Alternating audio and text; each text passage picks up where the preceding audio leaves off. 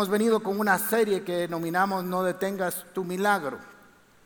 Empezamos hace ya con estas tres semanas y hoy es la última de esta serie. Espero que haya sido de inspiración eh, y enseñanza para su vida. Así que quiero hacer un poco cierto resumen e ir un poco más a la doctrina que antes de entrar a un milagro específico que vamos a estudiar hoy. Vamos a ir a Efesios capítulo 1, versículos 16, 20. Este es Pablo escribiéndole a la iglesia de Éfeso, o sea, está escribiendo a cristianos, a creyentes, a personas que han entregado su corazón a Cristo. Y dice, no ceso de dar gracias por ustedes al recordarlos en mis oraciones. ¿Para qué? Y aquí entonces nos dice la razón de sus oraciones o su recordatorio constante. Para que el Dios de nuestro Señor Jesucristo, el Padre de Gloria, le dé espíritu de sabiduría y de revelación en el conocimiento de Él.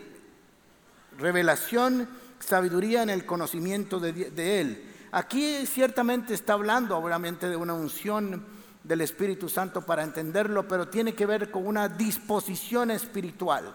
Ese es el sentido de esta oración. Pido también que Dios les dé la luz necesaria para que sepan cuál es la esperanza. No hay muchas esperanzas. No es que cada iglesia tiene una esperanza, es una sola esperanza de gloria, la cual nos ha llamado, a la cual nos ha llamado, las cuales son las riquezas de la gloria de su herencia en los santos, y cuál la supereminente grandeza de su poder para con nosotros, los que creemos según la acción de su fuerza poderosa, la cual operó en Cristo y lo resucitó entre los muertos y lo sentó a derecha en lugares celestiales.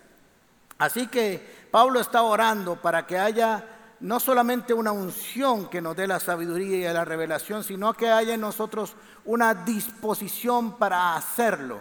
Que tomando todos los recursos de la revelación de las escrituras, podamos nosotros tener esa disposición en nuestro ser para que sea iluminado la luz de nuestro entendimiento. Obviamente es una forma alegórica de hablar de lo que está adentro, que nuestro ser interior tenga la capacidad de ver lo espiritual, porque no andamos por vista, sino por fe. Así que esa dimensión de Dios, ese conocimiento de Dios sea revelado en cada uno de nosotros y haya una luz que nos permita ver a Cristo Jesús en nuestro corazón. Y dice que el conocimiento de Él, no el conocimiento de la ciencia, de la técnica, de la lógica, que también es importante en la vida, pero el conocimiento es de Él. Le voy a decir por qué esta oración es tan importante. Primero, porque nuestras acciones, nuestras conductas y nuestra fe están basadas en el conocimiento que tengamos de Él. Un mal conocimiento o una ignorancia o un desconocimiento de quién es Dios obviamente va a falsear las bases de nuestra fe. De hecho, no habría fe porque la fe viene por el oír y el oír la palabra de Dios. Y la palabra de Dios habla de Cristo, la revelación de Jesús para nuestras vidas. Así que es importante que nosotros entendamos que es una oración que nosotros también debemos de hacer por nosotros mismos, que haya una revelación acerca del conocimiento y de la superpoderosa, es lo que quiere decir ahí, manifestación de Dios que levantó a Jesucristo y lo sentó en lugares celestiales. Así que nosotros tenemos que desear esa revelación. Una de las cosas que nosotros tenemos que entender es que cuando vino la salvación a nosotros, también vino un nuevo nacimiento, un nacimiento espiritual que nace del corazón de Dios para con nosotros. Así que nosotros tenemos dos nacimientos, el nacimiento de nuestra mamá aquí en la tierra y el nacimiento de parte de Dios. Y esos dos nacimientos, aunque caminan paralelos, no van a destinos eh, iguales porque uno se queda corto y el otro prosigue y tampoco se viven de la manera igual. Así que nosotros tenemos que entender esta revelación para que haya un mayor entendimiento de Dios y una mejor aplicación de las escrituras y de quién es Dios para nosotros. Hay un pasaje que me agrada mucho que está en Segunda de Reyes, no lo vamos a leer, capítulo 6 el rey de Siria se quejaba y que decía que había un espía, porque cada vez que él hacía planes, Siria hacía planes contra Israel, había algo que Israel se adelantaba y entonces no podían cumplir sus planes de guerra. Así que de pronto preguntó, dijo, aquí hay un espía. Y le dijeron, no, no hay un espía, señor rey. Le dijeron, mi rey, un espía, le dice, lo que hay es un profeta del otro lado en Israel, que cada vez que nosotros hacemos algo, Dios le revela al profeta y el rey de Israel puede tomar las medidas necesarias para que no se cumplan nuestros planes. Entonces él agarró y dijo, muy, muy bien, si hay un profeta ahí que revela los planes, vamos a ir a capturarlo y una vez que esté capturado en nuestro poder, no podrá ah, adelantarse a nuestros planes. Así que mandó un ejército muy grande de caballos, tanques, ametralladores, aviones, helicópteros, casas, bombarderos, etcétera, y lo rodeó en la noche. ¿Ok? ¿Perdón? ¿Dije algo malo? No, es que me sonó algo que alguien me corrigió muy bien. Así que entonces eh, su asistente en la mañana se levantó a recoger el periódico, que todavía lo tiraban en esa época en la puerta. Así que entonces abrió la puerta y hace la madre y cerró. ¿Qué es lo que vio? El ejército sirio que habían mandado a capturar a Eliseo. ¿Ok? Y le dice, patrón, estamos oxisos. Y le dice, ¿por qué? Estamos rodeados de un gran ejército, un poderoso ejército que ha venido a capturarnos. Así que le dice Eliseo, tranquilo, no se preocupe. Son más los que están con nosotros que los que están con ellos. Yo me imagino que su asistente dijo, ahora sí se me averió el patrón. Se le rayó el disco duro porque no se ha asomado. Claro, él no se ha asomado, dice el asistente. Entonces no ha visto lo que yo vi, ¿ok? No ha visto lo que yo vi. Sus ojos abrieron y vieron un ejército físico enorme, con poder.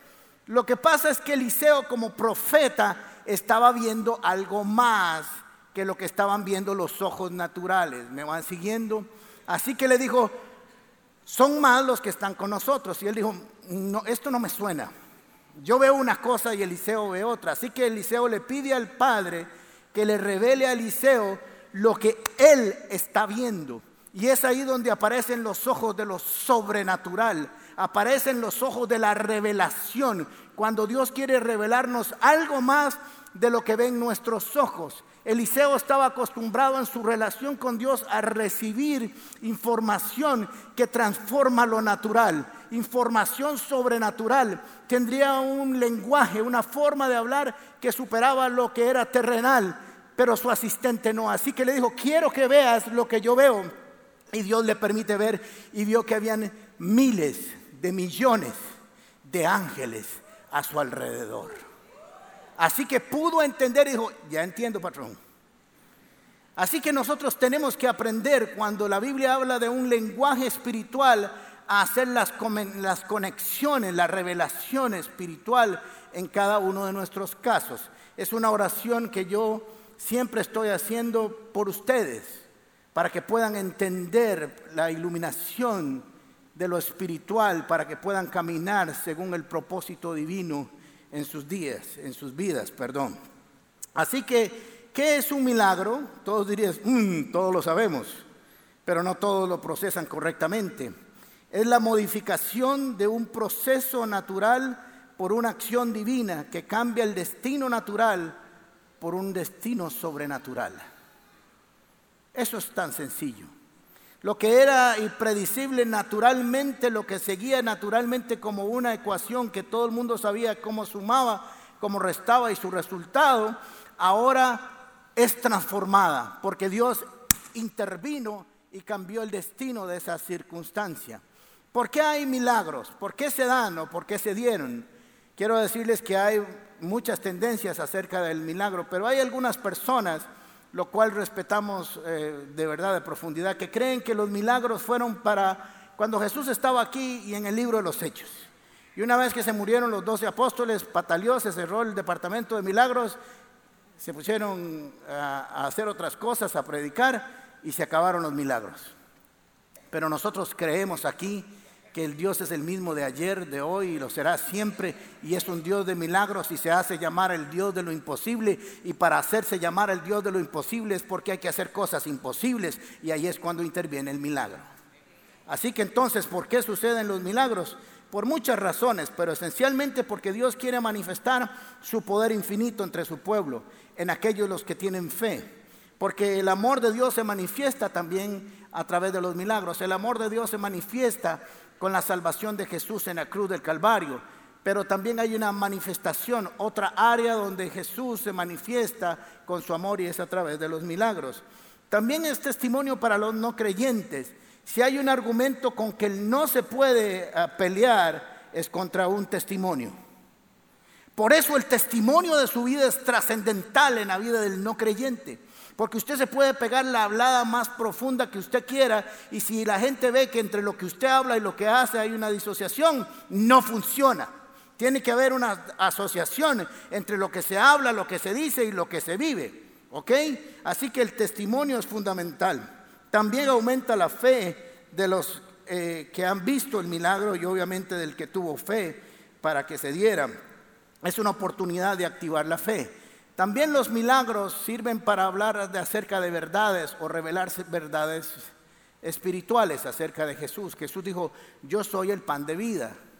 Así que Jesús multiplicó el pan, demostrando que podía dar de comer para esta generación en lo físico y en lo espiritual. También sanó a Lázaro y dijo, yo soy la resurrección y la vida, el que en mí cree nunca morirá. Así que demostró que era la resurrección y la vida.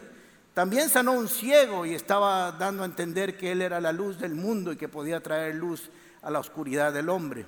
También sanó a paralíticos y les dijo y dio la enseñanza de que el pecado paraliza al hombre y que él puede perdonar el pecado y hacer que la gente siga caminando eh, por su camino de la vida. Así que entonces ah, vamos a entender algunas ah, situaciones que pueden frenar nuestro milagro, que pueden detenerlo, que pueden retrasarlo. ¿Ok? Mateo capítulo 11, versículo 20.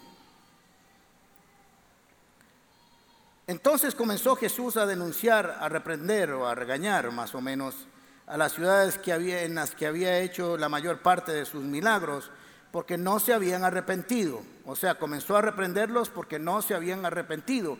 Ahora vamos a ver por qué la razón de lo que está reprendiendo, por qué no se habían arrepentido. Y dice, hay de ti, Curriabat, y de ti, ríos. Eso es lo que quiere decir ahí esas dos. No, estoy diciendo, perdón, puede ser cualquier cantón del país, ¿verdad? Pero lo que quiero decir es que son lugares. Si se hubieran hecho en Escazú y Atenas, los milagros que se hicieron en medio de ustedes ya hace tiempo que se habrían arrepentido con muchos lamentos. Pero les digo que el día del juicio será más tolerable el castigo para Tiro y Sidón que para ustedes. Así que Jesús les estaba diciendo, es increíble, es impresionante, palabras sencillas, que en ustedes se hayan hecho tantos milagros tan poderosos y aún así no se habían arrepentido. Son bien duritos. Eso es lo que les estaba diciendo así. Porque si en otro lugar yo hubiera hecho lo que hice ahí, hace rato se hubieran arrepentido. Quiere decir que nosotros tenemos que estar dispuestos, pónganme mucha atención, a que si usted espera un milagro, de verdad debe arrepentirse. De verdad tiene que estar dispuesto a cambiar, a darle la gloria a Dios y a cambiar su vida y su transformación. Porque si queremos milagros, queremos una intervención sobrenatural, pero no queremos cambiar, no se vale. Tal vez el milagro, tal vez yo no soy Dios, no se vaya a dar porque usted no lo vaya a dar la gloria a Dios o no vaya a cambiar. Así que también los milagros tienen como propósito un arrepentimiento. Ahora, ¿cuáles cosas pueden limitar estos milagros? Ya vimos la dureza del corazón, nuestro intelecto, no nuestra inteligencia, sino creer que lo que sabemos es más importante que lo que Dios quiere revelarnos por una imagen incorrecta, incorrecta, por una percepción equivocada de Dios. Cuando nosotros tenemos un concepto equivocado de Dios, ese Dios se va a manifestar de manera equivocada. Me explico. No es que Dios se equivoca a la hora de manifestarse. Es que cuando usted cree que Dios es solo un profeta, pues no puede esperar otras cosas, porque Dios solo se manifestará como profeta. Vamos a ver si me explico con lo que vamos a leer ahora. Mateo capítulo 13, 53, 58. Cuando Jesús terminó de contar estas parábolas, fueron nueve, se fue de allí a la tierra, al llegar a su tierra, perdón, se fue de allí y al llegar a su tierra, Nazaret, Jesús de Nazaret, comenzó a enseñar a la gente en la sinagoga. Es interesante que Jesús acostumbraba a ir a la sinagoga regularmente y los cristianos consideran que no es necesario acudir a la iglesia. Así que aprendamos de Jesús. Él era un buen judío, iba los sábados a la iglesia. Claro, a enseñar otra cosa, pero iba. ¿De dónde sacó este tal sabiduría y tales poderes milagrosos? Decían maravillados. Pero les voy a decir a dónde estaba la maravilla. ¿No es acaso el hijo del carpintero? Sí, era el hijo del carpintero. ¿Y no se llama su madre María? Sí, se llama María. ¿Y no son sus hermanos Jacobo, José, Simón y Judas? También lo son. ¿No están con nosotros todas sus hermanas? Sí, también están todas sus hermanas. Así que ¿de dónde sacó todas estas cosas? Y se escandalizaban a causa de él. Pero Jesús le dijo, en todas partes se honra a un profeta menos en su tierra y en su propia casa. Y por su incredulidad o por la incredulidad de ellos, no hizo allí muchos milagros. Ahora, este pasaje es extraordinario porque quiere decir que usted y yo podemos limitar la acción milagrosa de Dios o de Jesús en nuestras vidas cuando nosotros no tenemos fe o cuando tenemos un concepto equivocado de Jesús. Por eso es que hay que conocer a Jesús a profundidad para saber lo que Él hace y cómo lo hace porque su concepto es limitado de Jesús, habrá una limitación en la revelación de Jesús, porque el Jesús que vamos conociendo es el que se va manifestando a nosotros y como se va manifestando y tenemos ojos espirituales, nos trae una revelación, conocemos más de Él y trae otra revelación y conocemos más de Él y trae una revelación y se va haciendo grande, grande, grande. No es que nosotros lo hacemos, es que el conocimiento, la revelación, la luz del entendimiento va haciendo un Dios más grande. Es inmenso, solo que nuestra revelación lo va conociendo aún más. En Marcos capítulo 6, versículo 5 Dice, en efecto no pudo hacer allí ningún milagro en ese mismo lugar, excepto sanar unos pocos enfermos al imponerle las manos y se quedó asombrado, de la, quedó asombrado por la incredulidad de ellos. Ahora miren qué interesante, porque ellos no estaban maravillados por la enseñanza, no estaban diciendo, vieron la revelación. Vieron lo que Jesús está enseñando, cómo lo ponemos en práctica. Se maravillaban y decir qué extraordinaria revelación de Dios a través del Mesías. Estaban maravillados que fuera el hijo del carpintero. ¿Cómo puede hablar el hijo del carpintero? Si este no ha ido a la escuela, no tiene una maestría, no tiene un doctorado, no tiene nada. ¿Y cómo habla así? No, eso es una barbaridad. Esa sinagoga estaba compuesta por ticos, más o menos. Todos sacaron la motosierra y ¡rum! la arrancaron. ¿Ok? Porque no se maravillaban de la enseñanza, sino que se maravillaban de que fuera el carpintero. Por eso no pudieron absorber, tragar, digerir, concientizar la revelación de Jesús, porque estaban más pensando en quién era Jesús que en lo que estaba enseñando. ¿Ok? Así que nosotros podemos limitar a Jesús por la religiosidad. La religiosidad fue el peor enemigo de Jesús Ah, en su obra ministerial, por la ignorancia de Jesús que termina siendo ah, falta de fe y por nuestros propios traumas que somos incapaces de crecer espiritualmente. Por eso he estado enseñando acerca de esta gran puerta blanca que hemos tenido aquí por tres semanas. Me gusta tener elementos que nos hagan recordar las enseñanzas porque cuando usted se acuerde de esta puerta, usted sabrá de qué hemos estado hablando. Hemos hablado que nacimos en un ambiente natural, nacimos de nuestra mamá y comenzamos a vivir, caminamos, dimensionamos nuestra vida por lo que ven nuestros ojos y nuestros cinco sentidos. Nos enseñan a sumar, a restar, biología, física, matemática, y ahí es donde nos movemos. Pero un día Nicodemo, empezamos con esto hace tres semanas, fue a buscar a Jesús y le dijo, si no naces del Espíritu, no puedes ver el reino de Dios. Si no naces del Espíritu, no puedes entrar en el reino de Dios. Así que tiene que haber un nacimiento espiritual en el cual nosotros no lo vemos, no lo percibimos a primera instancia, pero se ha dado un traspaso espiritual. Ahora nosotros nos movemos en dos mundos. Nos movemos en el mundo de lo natural y lo sobrenatural. Y aquí tenemos que aprender allá habíamos aprendido de que nacimos nuestro papá y nuestra mamá y nuestra escuela y nuestra universidad nos enseñaron a tomar decisiones por lo que se ve. Pero aquí la fe transforma, no niega lo que ve, pero lo modifica, porque lo modifica a través del poder de Jesús.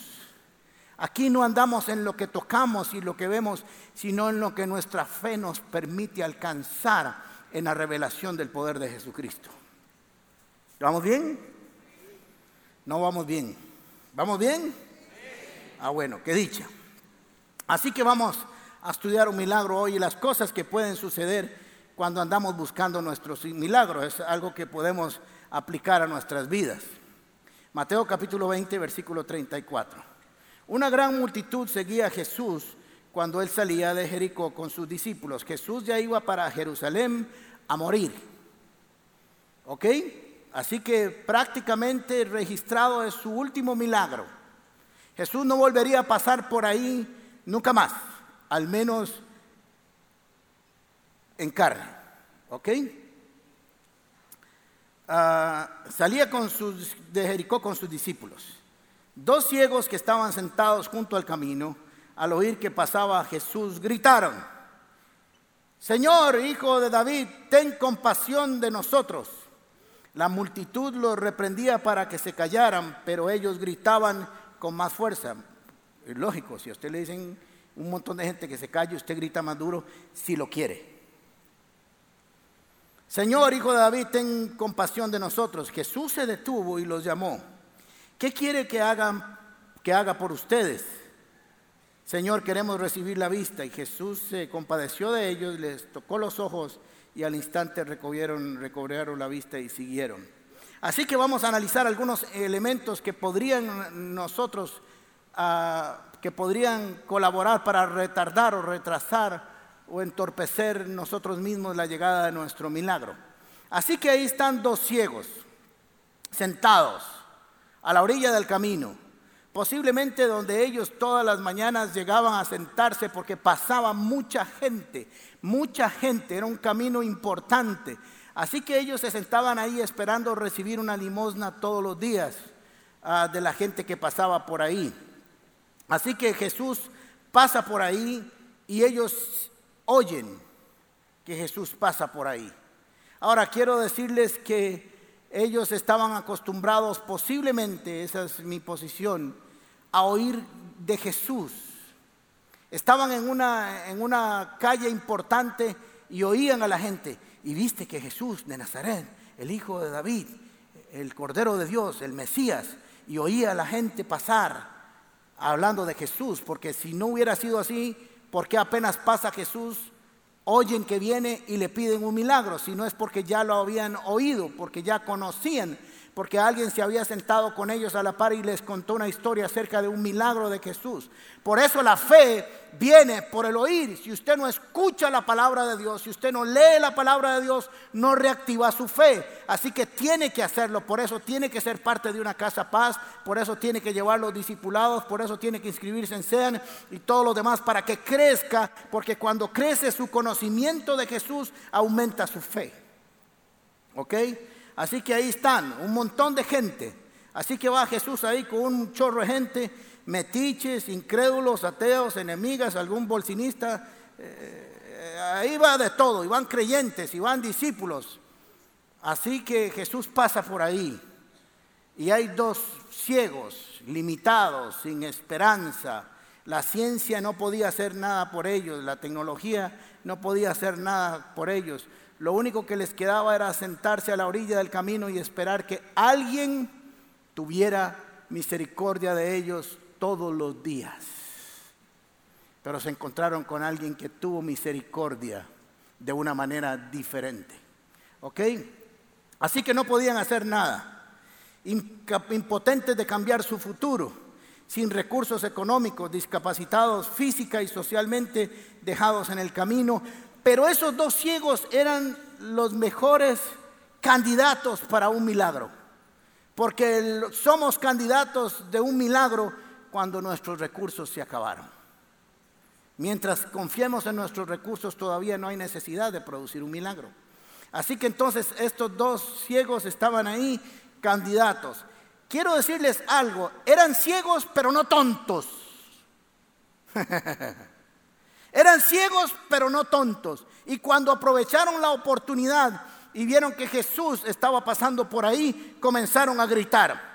Eran ciegos, no sordos, no mudos. Usted y yo buscamos los recursos de Dios con lo que tengamos en la mano. No tenemos por qué tenerlo todo. Solo lo que tengamos, utilicémoslo para buscarlo. Así que recuerden que cuando usted se queda ciego, se afinan sus oídos, su tacto, otras dimensiones comienzan a crecer de nuestros sentidos. Así que comenzaron a clamar, comenzaron a orar, comenzaron a hacer una petición. Hijo de David, ten misericordia de nosotros.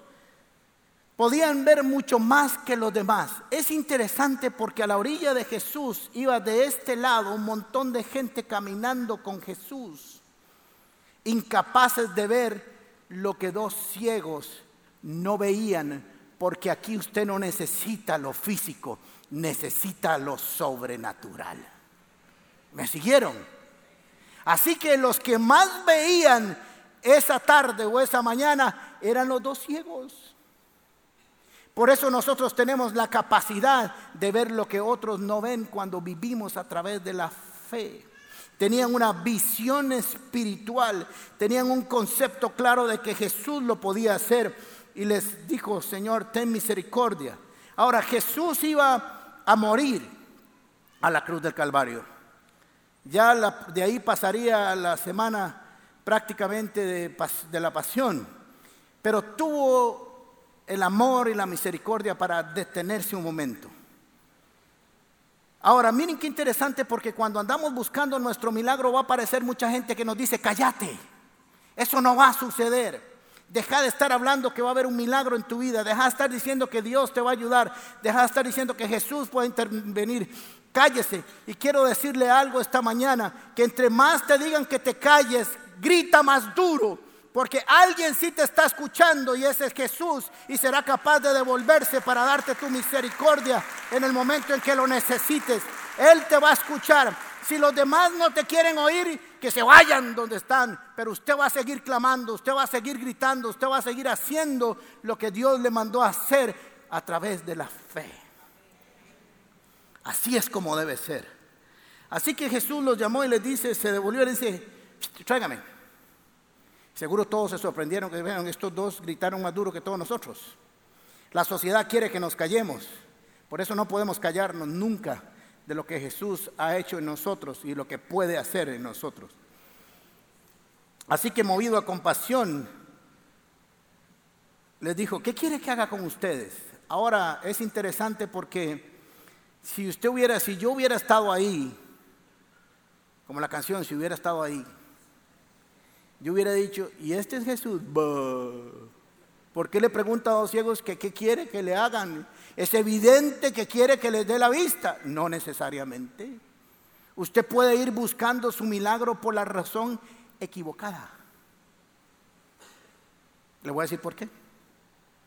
Puede ser que los dos ah, ciegos se acercaran y les dice Jesús, ¿y qué quiere que haga por ustedes? Señor, en el futuro me dicen que van a haber unos, unos palitos que tienen láser para ciegos. ¿Nos podrías traer dos? Eso sería un milagro. Y eso fue lo que recibieron. O nos dicen que van a haber unos perros lazarillos extraordinarios que acompañan a los no videntes. ¿Nos podrías traer dos guaticos de esos? Y Jesús se los hubiera traído.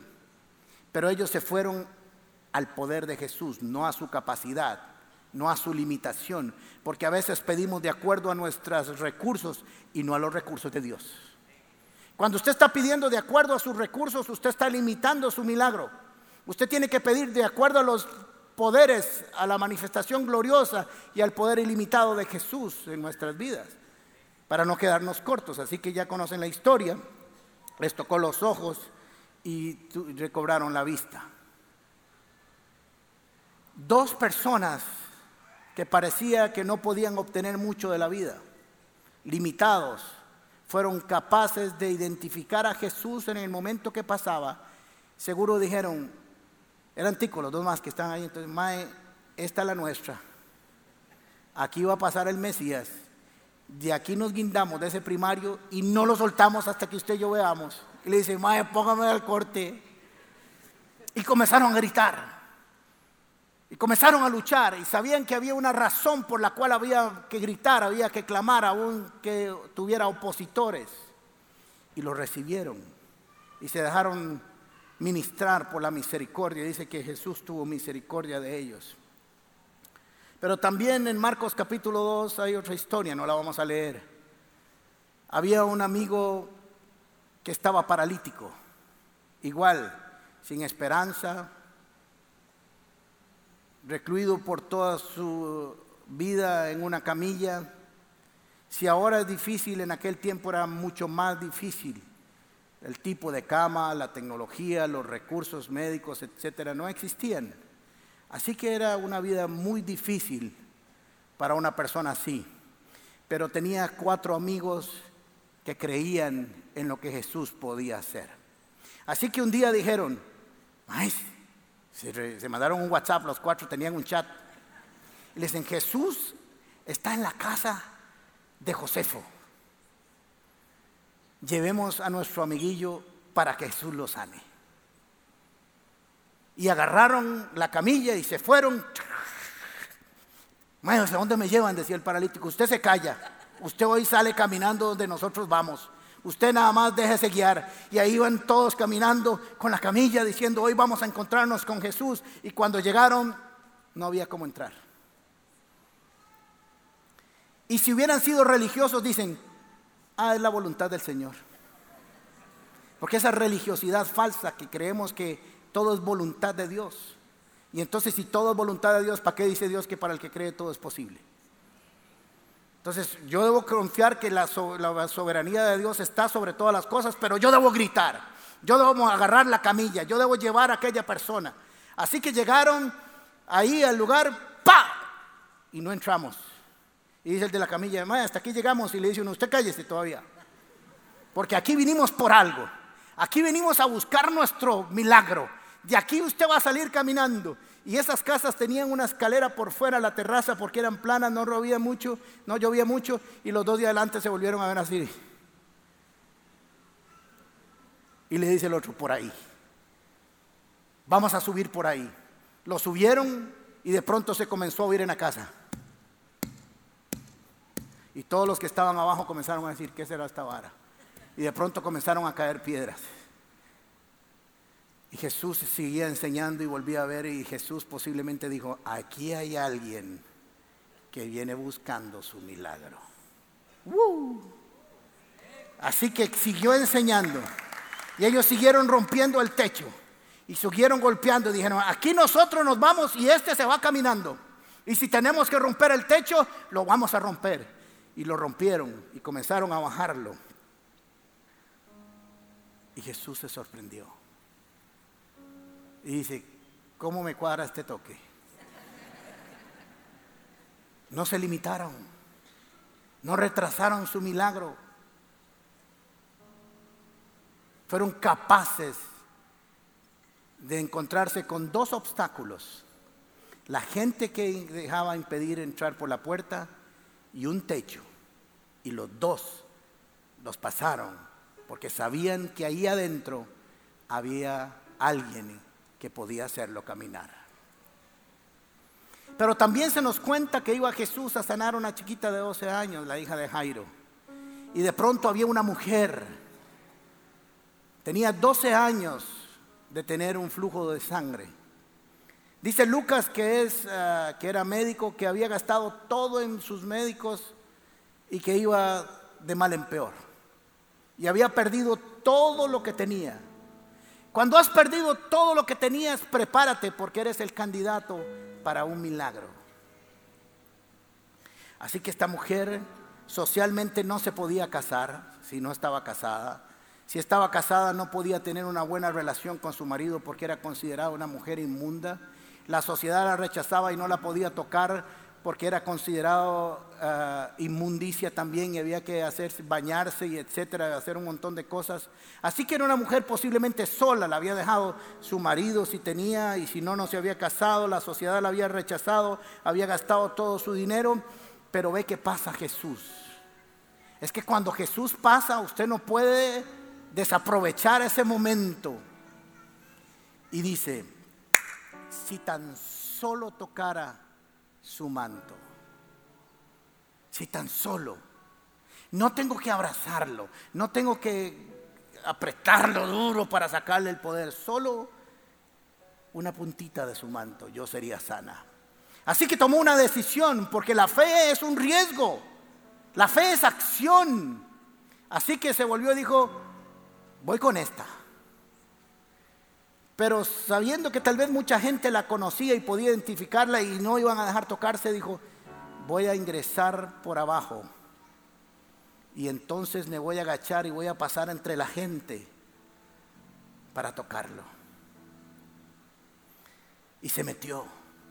Tal vez la pisoteaban con sus pies la gente donde iba caminando. Se tuvo tal vez que arrastrar, pero dijo que yo lo toco, yo lo toco y lo tocó. Y dice que fue sana inmediatamente.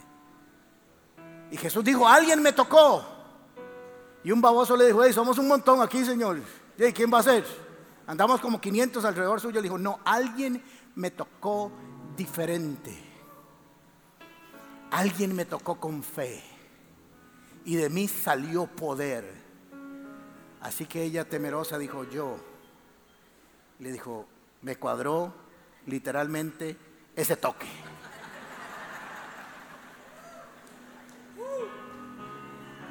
Porque ella sabía que solo tenía que llegar hasta ahí. Quiero decirte que hoy es el día donde tienes que quitar la piedra, como Marta y María, donde tienes que sumergirse siete veces o veinte o cincuenta o cien hasta que se cumpla la palabra del Señor Quiero decirte que si tienes que gritar, sigue gritando. Quiero decirte que si te tienes que agachar, sigue agachado. Quiero decirte que si tienes que romper el techo, comienza a romper el techo. Pero Dios está buscando gente que le crea y que sea capaz de amarrar y agarrar su milagro y saber que Él es el Dios de lo imposible.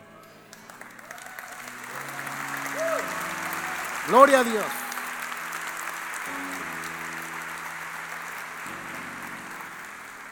Porque lo que nos da la información de aquí es que nos dice que no es posible, pero nosotros hemos traspasado a lo espiritual, a lo sobrenatural. Y sabemos que de aquí, ahí mando yo, y aquí hay un rey que gobierna por los siglos de los siglos, y su reino nunca tendrá fin. Gracias por acompañarnos en Comunidad Paz.